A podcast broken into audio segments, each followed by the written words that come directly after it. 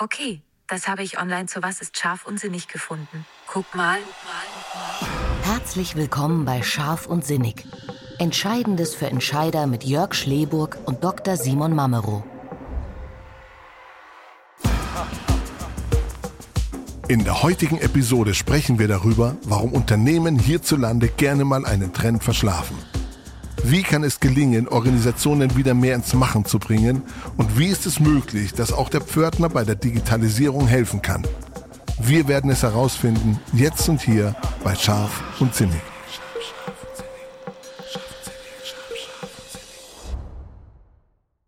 Okay, liebe Hörerinnen, liebe Hörer, die 16. Episode unseres einzigartigen Podcasts Scharf und Sinnig. Ich begrüße Sie und hoffe, dass wir heute wieder ein bisschen Schärfe reinkriegen, bisschen Sinn. Aber daran zweifle ich natürlich nicht, weil ich natürlich meinen geschätzten Kollegen Dr. Simon Mamero dabei habe. Simon, einen wunderschönen guten Abend. Einen wunderschönen guten Abend, Jörg. Freut mich. Das 16. Mal. Wie geht's uns? Ja, ja, tatsächlich. Wie geht's? Wie steht's? Ja, ich kann nicht klagen. Also ich sag mal, knapp orange. Nein, also tatsächlich. Verzeihung. Das war ein Insider. Nein, also insgesamt kann ich eigentlich nicht klagen. Also man merkt ja ganz klar, dass der Sommer gekommen ist. Also man, man merkt ihn jetzt, die Gewitter knallen und ähm, ja, passt ja eigentlich ganz gut zum Umfeld, muss man sagen. Da knallt ja an allen Ecken und Enden jetzt alles Mögliche. Oh ja. Und insofern muss man sagen, tatsächlich, ähm, dieses Spülfeucht, also ich hatte jetzt, glaube ich, heute tatsächlich wieder vor ein paar Minuten Unwetter, deswegen ähm, komme ich da drauf. Normalerweise okay. wird nicht so mein Thema, aber es hat richtig übel geschüttet. Und dann dachte ich, ja, das tut es an allen Ecken und Enden. Insofern. Stimmt. Es war so, so, so ein Einkrufen in die, in die Stimmung. Äh, irgendwie ja. Also irgendwie dachte ich, das ist also nichts normal. Alles ist irgendwie heftig. ja, ja, ja, das ist wohl so. Das ist wohl so. Äh, Simon, wir haben heute ein Thema, das könnte heftig werden, mhm. was ich aber nicht möchte und ich denke du auch nicht. Und das passiert aber schnell, dass wir nicht ins Politische wechseln, dass wir nicht über Bürokratismus reden oder über Ampel, über Koalition, über Föderalismus. Wir wollen ja eher wie immer über die Organisationen sprechen, über Unternehmen. Und die dürfen sich seit vieler Zeit schon einiges gefallen lassen, gerade die Unternehmer, nämlich, dass sie ein bisschen was verschlafen haben, den demografischen Wandel. Mhm die KI, die Digitalisierung, Internet der Dinge, Industrie 4.0, die Nachhaltigkeit, die Plattformökonomie. Also wir könnten da ewig weiterreden. Mhm. Und ehrlich gesagt, wir beraten jetzt auch schon relativ lang Unternehmen, sind relativ nah dran ja, und ja. diesen Verschlafen. Ich dachte früher immer, ja, die Unternehmen wissen schon, was sie tun. Ne? Also da steckt schon eine große Strategie so dahinter. Ja, du lachst schon. Ja, ne? Und manchmal muss man Dinge vielleicht auch aussitzen. Manchmal muss man auch nicht jedem Trend hinterherrennen. Ist ja auch so. Aber mittlerweile beweist sich so den ein oder anderen Trend, Digitalisierung oder so, oder Megatrend hätte man vielleicht auch bisschen, bisschen aufnehmen können oder vielleicht ein bisschen gegensteuern oder ein bisschen was dafür tun ja. können, dass er vielleicht nicht so schwer betroffen ist. Und was wir, was wir festgestellt haben, ist so, dass der größte Unterschied, und das predigen wir ja auch relativ häufig, im Machen mhm, liegt. Ja, ja. Du kannst die besten Strategien haben, die schönsten Konzepte, die klügsten Köpfe. Wenn du in der Theorie bleibst und eben nicht ins Machen gerätst, dann äh, wird es einfach schwierig. Das scheint für uns so der größte Differenziator zwischen Erfolg und vielleicht weniger Erfolg. Hab aber ehrlich gesagt keine Idee, woran es genau liegt. Warum sind wir nicht mutig genug? Oder woran liegt's? Oder, oder ruhen wir uns auf den Lorbeeren der Vergangenheit aus? Oder, ja, oder was ist es? Da ist echt, glaube ich, so eine Mischung mit drin. Also einerseits haben wir schon so, so den Punkt ähm, tatsächlich, dass es normalerweise so einen Wechsel gibt zwischen so Zeiten des absoluten Pragmatismus und den Zeiten der Nachdenklichkeit. Ja, so. Pragmatismus, machen wir jetzt, wir gehen jetzt auf die Straße, wir, wir hauen jetzt einfach alles kurz und klein, was uns im Weg steht, wird schon, so nach dem Motto. Da sind so Ende der 90er Jahre, ja, so. Da hat man mal eine ja. Firma eröffnet, weil man gerade irgendwie, ja, mal so viel Pitch der Tequila hatte, ja, dachte, machen wir auf, wird schon. Also, da war nicht viel Nachdenken dahinter und irgendwann nach zwei Jahren fiel eben auf, dass es vielleicht auch ganz gut gewesen wäre, das Ding beim Finanzamt dann zu melden. Ähm, die haben sich dann gemeldet oder so. Sowas gab es damals. Das hat man sehr schnell gemacht und das hat schon irgendwie funktioniert und ähm, danach hat man über alles sehr viel nachgedacht und hört gar nicht mehr auf nachzudenken an der Stelle. Und ist, mir ist ein bisschen aufgefallen, das ist immer so ein Wechsel, kann man sagen. Es gibt so den Moment, wir machen das, ja, wir, wir hauen jetzt rein hier. Und das ist ja mhm. auch nicht immer richtig, muss man das auch sagen. Einfach irgendwas zu machen, ist ja nur auch nicht der Plan. Weil ähm, beispielsweise, wenn man jetzt sagt, wir machen mal, ich, ach, mit wem rede ich da an der Stelle? Ich sag mal, wenn jetzt irgendwer sich hinsetzt und sagt, er macht mal eben eine Website, dann kriegt jeder Profi so so, so, so Schnappatmung und sagst, ja, mal gucken, was das wird. Ja, wenn es fertig wird. Ähm, kann man heute nicht mehr eben mal einfach machen. Aber es gibt Dinge, das war so eine Zeit, da hat man es einfach gemacht und egal wie peinlich das aussah, war völlig wurscht. Aber die Präsentation von damals, die sahen farblich aus wie eine Katastrophe, aber egal, war eine Präsentation. Ähm, heute ist es ja eher so, habe ich alle Dinge einbedacht? Ist eine Regel vielleicht gebrochen? Muss ich da noch irgendwas setzen? Ist das korrekt an der Stelle? Das habe ich auch bei ganz vielen Absolventen, die fragen, ja, ist denn die Schriftgröße die richtige? Das ist echt das letzte Problem. Ja, ja das spielt ja. eine Rolle ganz am Ende, ja, aber mach, schreib erst mal, ja, mach erst mal an der Stelle und dann schau mal was los ist. Aber es gibt einige Kandidaten, die die fragen erst, was man alles beachten müsste, ohne überhaupt einen Plan zu haben, was sie tun wollen. Und die Situation, die haben wir jetzt so ein bisschen. Und man das Gefühl hat, man kann so schnell so viel falsch machen und man ganz schnell erstmal gucken muss, habe ich auch an alles gedacht.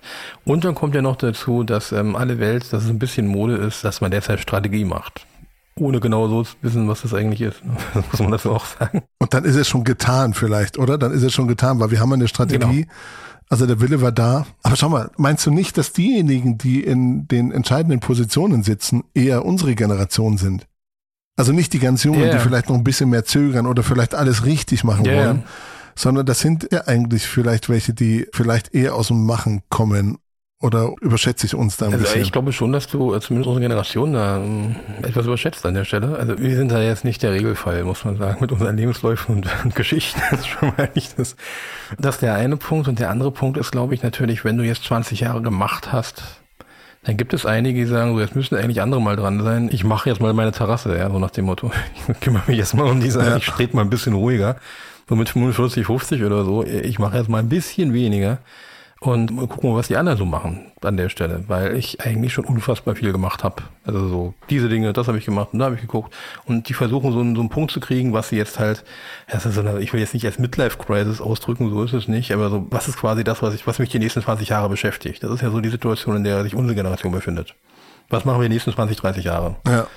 Also ich sag mal so, ich mache die nächsten 30 Jahre wahrscheinlich nicht das, was ich die letzten 30 Jahre gemacht habe. Also das, das habe ich schon gemacht, das muss ich nicht normal haben in vielen Fällen. War okay, aber und ich glaube, an dem Punkt muss man natürlich auch irgendwo weitergeben, dass das sinnvoll ist. Und das ist natürlich, hat glaube ich auch ein bisschen was gerade in der Arbeitswelt und Karrierechancen zu tun, die derzeit halt schon einerseits ziemlich cool sind, weil ich sag mal so, wir, wir kennen das ja alle, die, die Macht des Talents und so weiter, nie so mächtig wie heute. Ich habe gerade heute, ein Fokus hat geschrieben, irgendwie vier von zehn deutschen Unternehmen haben Personalmangel. Also prinzipiell für einen Arbeitnehmer eine super Situation.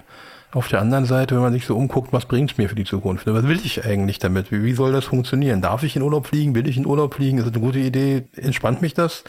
Muss ich auf die Alm? Was muss ich tun ne, an der Stelle? Und da ist eine gewisse Ratlosigkeit da. Was soll ja, ich eigentlich machen? So, jetzt gab es aber schon einige Beweise, dass Machen vielleicht eine ganz gute Idee gewesen wäre, oder? Also spätestens jetzt. Also früher hieß es ja, okay, die nächste Sau wird das Dorf getrieben ähm, mit dem Fachkräftemangel. Ne? Es gibt gar keinen Fachkräftemangel. Gibt es ja heute immer noch. Es gibt keinen, oder nicht die, die Schwächen des demografischen Wandels und so weiter. Aber spätestens jetzt weiß man doch, das war nicht richtig abzuwarten. Und die Unternehmen, die rechtzeitig ins Machen gekommen sind, die stehen halt heutzutage ein bisschen besser da. Ja. So, also Beweise gibt's doch genug, genauso bei der Digitalisierung, da können wir da, da, da kann man doch gar nicht mehr dran vorbeireden. Ja, da ist ein bisschen das Problem, dass wir so, so einen Unterschied haben zwischen den Dingen, die wirklich ignoriert wurden, weil sie A nicht wirklich nicht ins Konzept passen, können wir uns gerade nicht drum kümmern, haben wir gerade keine Lust zu oder es würde uns sehr viel kosten. Lust ist jetzt, das klingt jetzt so, als hätte man keinen Bock. Ja, es hätte ja. hätte ja auch viele andere Dinge wären nicht, hätten nicht funktioniert. Ist ja auch dieses Thema, macht man Geschäfte mit China? Na, wer hätte es denn vor 20 Jahren nicht gemacht? Mal ganz ehrlich. Also das ist ja, da hat sich die Frage nicht gestellt an der Stelle. Und ähm, das jetzt aus dem Background quasi zu, zu, äh, quasi zu bewerten, ist ein bisschen schwierig. Ja, das ist ähm, auf der anderen Seite ist es natürlich auch so, dass man sagen muss, ja, jetzt ist natürlich auch die Frage, was hätte man denn machen sollen? Wenn ich jetzt mal diese meinetwegen die Geschichten nehme wie bei, bei Daimler, ja, Fusion mit Chrysler, doch nicht Fusion mit Chrysler. Wir bauen Waschmaschinen mit AEG, wir bauen gar keine mhm. Waschmaschinen, wir bauen LKWs, wir bauen keine LKWs. Also, dass die zu wenig gemacht hätten, kann man jetzt nicht sagen. Nicht alles davon äh, war erfolgreich, aber da ist schon was passiert. Die Digitalisierung ist auch so ein bisschen, sind wir jetzt bei denen, die kommunizieren und die leider auch oftmals, was ja nicht schlimm ist, aber oftmals was verkaufen wollen? und die den neuen Trend verkaufen wollen, weil die, mein Lieblingsbeispiel aktuell KI, ja. Ja, klar. Ja, klar. Natürlich sagt jeder KI-Produzent, geile, geile Scheiße, keine Frage. Wofür, wie gut, das weiß noch keiner so richtig, muss man gucken. Aber das ist natürlich der eine Punkt. Und der andere Punkt ist, dass diese komplexen Zusammenhänge, die ja beim Fachkräftemangel damals herrschten, statistisch wusste man das. Man konnte auch diesen, wie nannten das, Demografie-Döner, ne? weil es war ja keine Pyramide mehr wie früher, sondern es war so ein Ja. Döner, Ja. den ich quasi da darstelle. Ja. Und dieser Demografie-Döner, man hat schon gesehen, dass das nicht ewig so gut werden konnte. Ja, aber wer hätte denn damals wirklich die Gehälter der aktuellen, äh, des aktuellen Personals senken wollen, weil man für die Zukunft zurücklegen muss, um den höhere zu zahlen? Also das wäre schwer politisch durchsetzbar. Jetzt bin ich auch in der Politik. Jetzt finde ich, das wäre schwer gehaltstechnisch durchzusetzen gewesen bei der Belegschaft. Also ist natürlich auch mal die Frage, was gibt das Tagesgeschäft denn her? Ne? Ob man sich auf solche Dinge wirklich so vorbereiten kann, ehe sie denn da sind. Glaubst du, dass man es nicht könnte? Also glaubst du nicht, dass wir nicht oft genug darüber geredet hätten und denen eine klare Linie aufgezeigt Ja, er hätten? fragt sich ja stellt sich natürlich relativ schnell die Frage, wie quartalsgetrieben diese Unternehmen sind. Wenn äh, quasi relevant ist, wie mein nächstes äh, EBIT aussieht, ähm, letztendlich im nächsten na, Semester heißt es nicht, was ja, äh, Quartal, genau so habe ich gesucht, im nächsten Quartal. Nee, dann ist natürlich nicht so relevant, was eventuell bei 25 passiert. Also gesichtet aus dem Jahr 2010, heute schon, aber heute ist es ja relativ nah dran. Aber damals irgendwelche Pläne zu machen, die wirklich richtig viel gekostet hätten, dafür, dass es in 15 Jahren nötig sein könnte, hm, weiß ich nicht, inwiefern das wirklich realistisch wäre. Also das, das heißt, du kannst es ein bisschen nachvollziehen. Äh, ich glaube, es ist gerade bei kapitalgetriebenen Unternehmen, die ähm, kein, keine direkte krasse, also keine direkte Zukunftsstrategie haben, die wirklich auf die nächsten, bei der Telekom zum Beispiel, die hatten dieses Jahr 2030 schon sehr lange ausgeschrieben, die haben das schon sehr lange vorgeplant. Nun verfügten die auch über viele Daten, das war für die vielleicht einfacher als für andere Unternehmen, aber das war schon ziemlich lange klar, in welche Richtung das mal gehen könnte und gewisse Experimente gab es da, also die sind da nicht ganz so unvorbereitet reingelaufen. Wenn ich natürlich erstmal meinen Aktionären verpflichtet bin äh, auf der nächsten Quartalsversammlung und die mich sonst abstrafen und feuern, eventuell als CEO, naja, dann ist es schwierig. Weil dieses für die Zukunft planen, äh, weit über den Horizont hinaus, war damals einfach nicht üblich. Familienunternehmen konnten es teilweise besser. Ich wollte gerade fragen, ob du da Unterschiede siehst nach Organisationsformen, also oder sind es inhabergeführte Unternehmen, sind es kleine Unternehmen, mittelständische Unternehmen, die da besser vielleicht sich Also aufgestellt gerade haben. Familienunternehmen auf jeden Fall. Klein, groß würde ich gar nicht so aus dem Punkt sehen. Ich sage bewusst Familienunternehmen, weil Inhaber geführt ist das eine, das ist richtig, aber natürlich nicht, wenn es nur einen charismatischen Ober äh, quasi Gründer gibt und keine Gruppe darum. Wenn es eine größere Gruppe darum geht, war das wesentlich einfacher. Schönes Beispiel dafür ist auch der Autoversand. Der in diesem Onlinehandel Absolut, absolut. relativ früh schon versucht hat und geguckt hat, wie es so ist und sich da ganz gut positioniert hat. Also das muss man ganz klar sagen. Ja, absolut beispielhaft. Und dann gibt's wieder andere Organisationen, die äh, kennen wir nur zu gut. Ich sage mal, mittelständisches Unternehmen, großes, beinahe schon Konzern.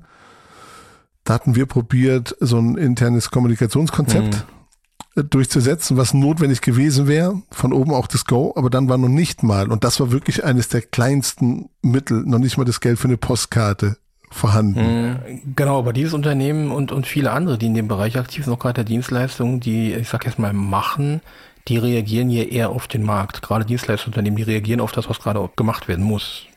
Die sind sehr schnell, auch sehr zügig. Ja. Aber so für die strategische Planung der nächsten Jahre sind die gar nicht so zuständig. Die müssen sie mit umsetzen. Das ist schon ihr Job. Aber wie und warum und was gemacht werden muss, das ist gar nicht so ihr zentrales Thema gewesen. Ist bei vielen anderen Familienunternehmen, die wir kennen, schon ein bisschen anders. Die, sage ich mal, ihre Familienunternehmen schon durch mehrere ganz große Krisen gebracht haben. Die dann irgendwann sagen, okay, Ja, das gehört dazu, das müssen wir verändern, das bleibt lieber unser Kern, das, das bleibt einfach so, egal was das kostet. Und das ist ein schöner, eigentlich ein schöner Satz. Ich denke da immer mal an mein Lieblingsbeispiel. Du weißt, wen ich meine, aber ich will sie nicht immer nennen. Die halt, wir waren halt schon so, bevor die Welt so wurde. Wir waren einfach immer schon so. Früher waren wir schrullig an der Stelle, da hat alle gesagt, was ist mit denen los? Und heute sind wir genau im Zahn der Zeit. Ja, okay. Ist eigentlich unser Glück. Weil wir haben die Zeit nicht geändert, so arrogant sind wir nicht. Und auf der anderen Seite waren wir halt immer wie die letzten 150 Jahre Ja. auch. Ja, jetzt ist es gerade Mode, super, gut für uns. Aber und das ist im Prinzip eine Frage, will ich das? Und die sehen natürlich beispielsweise sehr weit voraus. Was können sie, was können sie nicht? Und fallen auch nicht in diese, es gibt ja diesen Spruch äh, seit der Bankenkrise, Gier frisst Hirn. Ne? Und das trifft hier auch ganz klar zu. Das, warum haben sie auf, uns auf den Fachkräftemangel nicht vorbereitet? Na, weil Gier Hirn gefressen hat unter anderem auch. Ich habe alles verteilt, was ich da hatte. Den Rest habe ich quasi, äh, meinetwegen auch an Aktionäre und Co. verteilt oder Rücklagen gebildet. Ich meine, die Teil, viele wissen wir ja aus den Zeitschriften, also aus, aus den, aus den äh, Zeitungen, viele Unternehmen sitzen ja auf unfassbar viel Liquidität.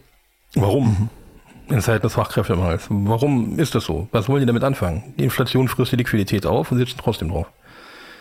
Das macht keinen Sinn ne, ja. an der Stelle, also nicht wirklich. Aber das ist auch wieder so ein typisches Verhalten, wo man eben sagen muss, eine Kollegin von mir würde sowas mal sagen, das ist vielleicht nicht logisch, aber es ist psychologisch. Das schon.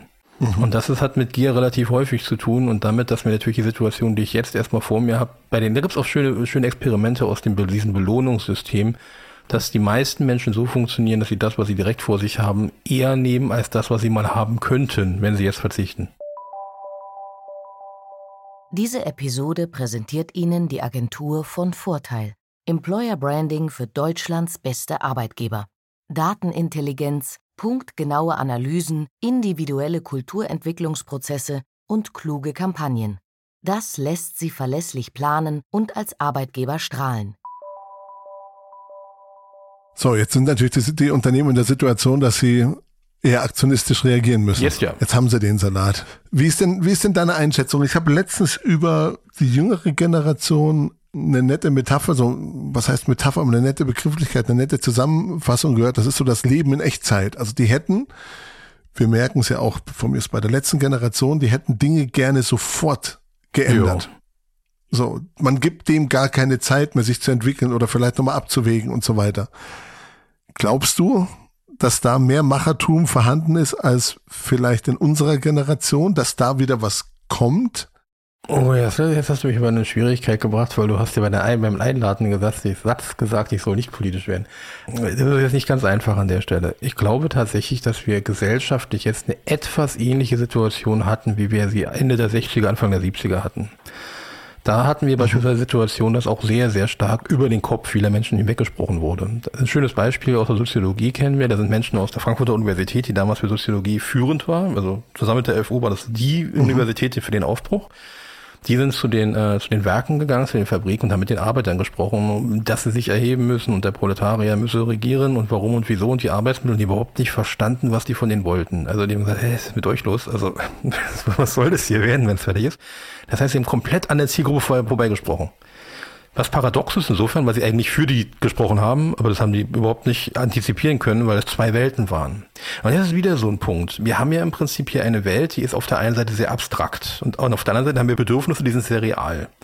Beispiel ist, wir haben einfach bestimmte Personen, die äh, in irgendeiner Art und Weise aktuell bezahlt werden müssen. Das sind quasi sagen wir, untergebrachte äh, Flüchtlinge aus der Ukraine. Das ist quasi aktuell der Sicherheitsapparat, der irgendwie bezahlt werden muss. Das sind die Lebensmittel, das ist Gas für nächsten mhm. Winter, das muss bezahlt werden. Wird es nicht bezahlt, gibt es relativ schnell ein Problem. Also ist so. Darunter stehen natürlich beim Fachkräftemangel auch die entsprechenden Ämter, die das irgendwie regeln müssen. ist auch nicht ganz so simpel. Auf der anderen Seite ist es natürlich egal, wie gerne ich in die Tretmühle reingehe, habe ich das Problem, ich werde nie den Anspruch erfüllen können, den ich eigentlich habe ich werde nicht, egal wie aktivistisch ich bin, den Weltfrieden erstmal in meiner Lebenszeit wahrscheinlich schaffen. Ja? Also selbst wenn er geschaffen werden würde, dann mhm. nicht wegen, nicht meinetwegen. Also ich bin nicht der Anspruch, dass der Weltfrieden stattfindet. Das wird nicht passieren. Wie komme ich also damit klar, dass ich mit dem Anspruch, den ich habe und mit der Angst, die ich auch habe, genau weiß, dass es nicht funktionieren wird? Und das ist ein Problem, vor dem quasi diese Generation steht diesbezüglich. Ist das jetzt machen? Darüber kann man trefflich streiten. Ja? Also jetzt ist natürlich die Fragestellung, was macht man denn? Und da fällt es ja auch teilweise auseinander. Wie kann ich beispielsweise auf der einen Seite, das ist länger schon vorbei, das weiß ich, was war mal ein Beispiel, was, wo es relativ drastisch war. Ich möchte das keinem, keinem sagen, dass das ein, ein Antrieb ist, aber es gab bei der Occupy-Bewegung damals große Demonstrationen unter den Linden in Berlin vor den entsprechenden Banken und auch vor ähm, den entsprechenden Konzernzentralen. Die haben da demonstriert. Und da gab es doch nicht wenige, die haben demonstriert, wir sind die 1 Prozent, ne? nee, die 99 Prozent, Entschuldigung, die, die quasi die Armen und nicht die Reichen. Und sind dann äh, zum Mittag erstmal zu Burger King gegessen und Whopper essen. Ja. Und ich halt schon, hm, in meiner Konsequenzwelt ist das merkwürdig. so, aber diese Merkwürdigkeit kam da gar nicht irgendwie zum Tragen. Ja. Das war halt so. Ja, ist die Frage, ist das Machen? Weiß ich nicht.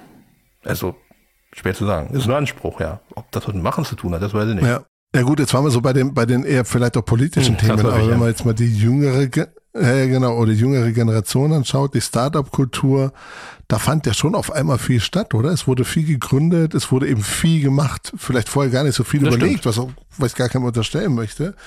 Aber man hat ein Problem gesehen, man hat eine Lösung gesehen, machen wir ein Startup, bauen wir was auf.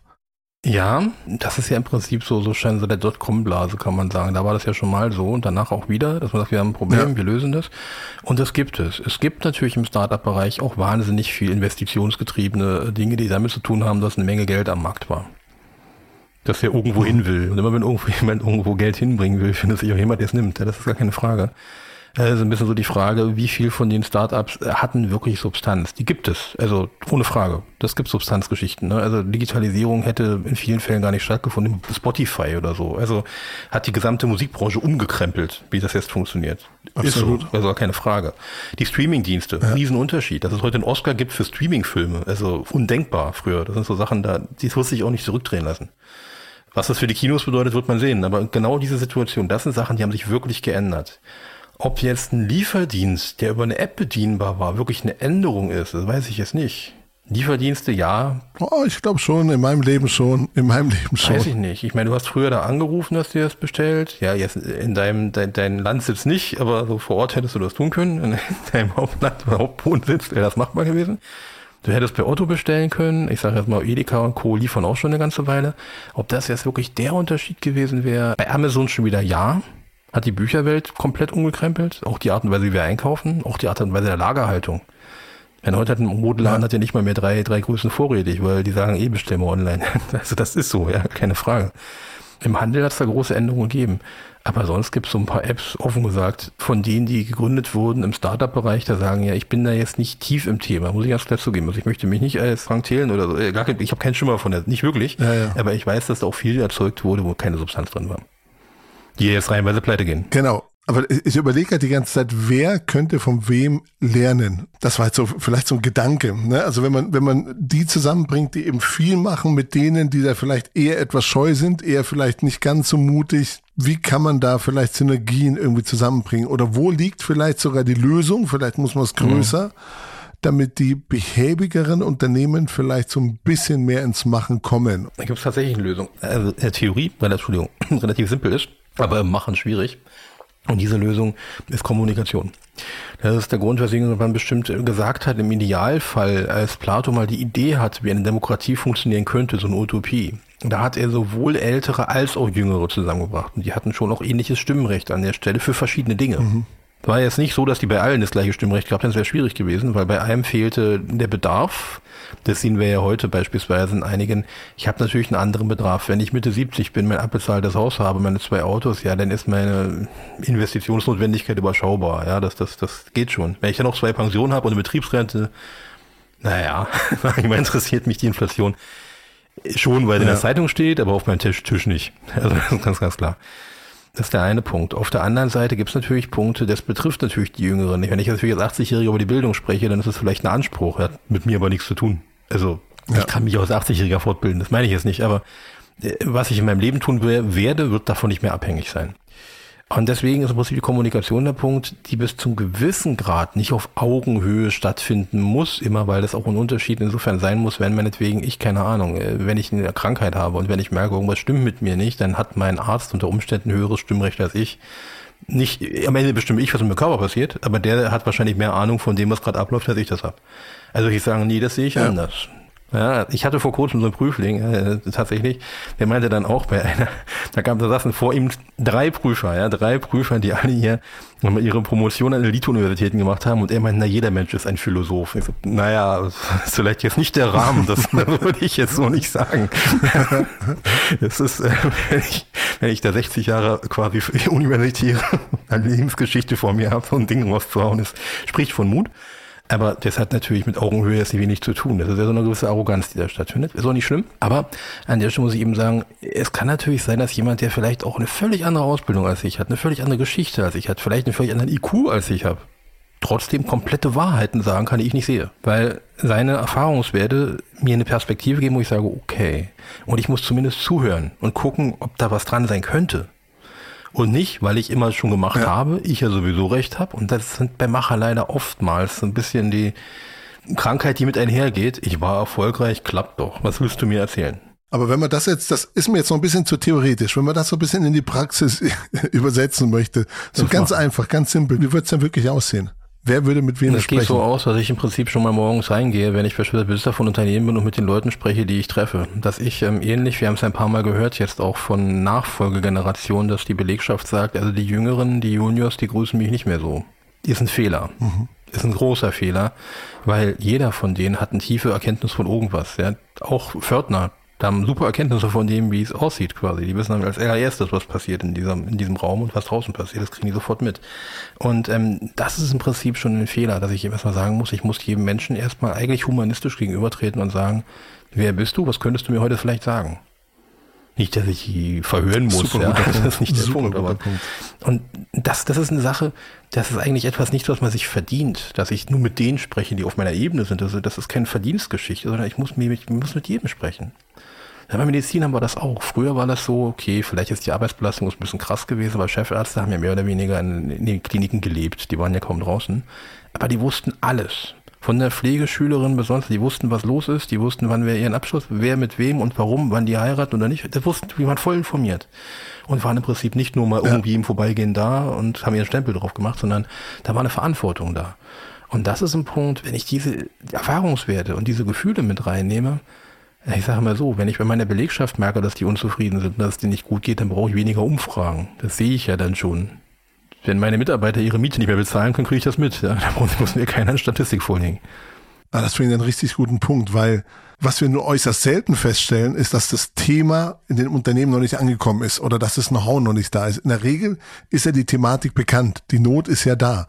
Nur sie ist vielleicht noch nicht da angekommen, wo vielleicht auch die Entscheidung getroffen werden muss, weil vielleicht zu wenig kommuniziert ja, wird. Und eben auch falsch kommuniziert wird, am Kopf vorbei. Ich nehme das, was ich gelernt habe, halte es auch für furchtbar wichtig, habe meinetwegen an meiner, das ist gar nicht, ich meine, ich unterrichte an solchen Einrichtungen, ja, also in meiner Business School gelernt, so und so muss man das machen.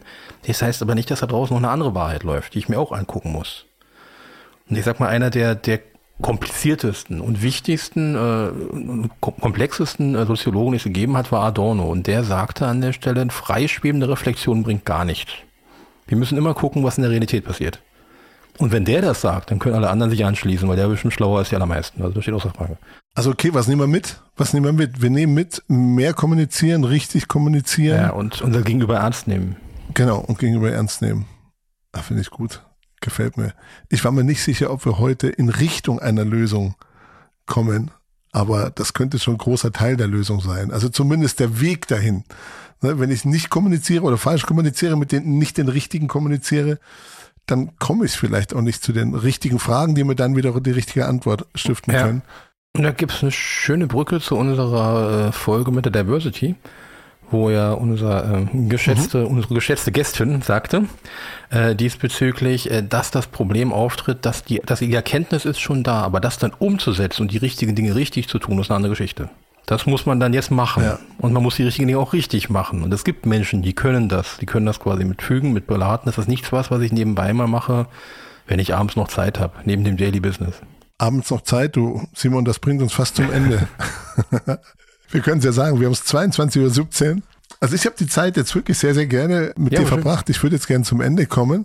Adorno war dabei, Kommunikation war dabei, die Referenz auf die, auf die letzte Folge. Äh, bitte auch da nochmal gerne reinhören. Hat sehr viel Spaß gemacht, das Gespräch, Anna-Christina, mit dir heute auch, Simon, mal wieder. Großartig, großartig. Dann sind wir am war Ende. War mir eine Freude. Hat viel Spaß gemacht, Simon. Fall. Ja, mir auch. Dankeschön. Schönen Abend dir. Diese Episode wurde Ihnen präsentiert von der Agentur von Vorteil. Employer Branding für Deutschlands beste Arbeitgeber. Mehr über uns finden Sie unter www.vonvorteil.de.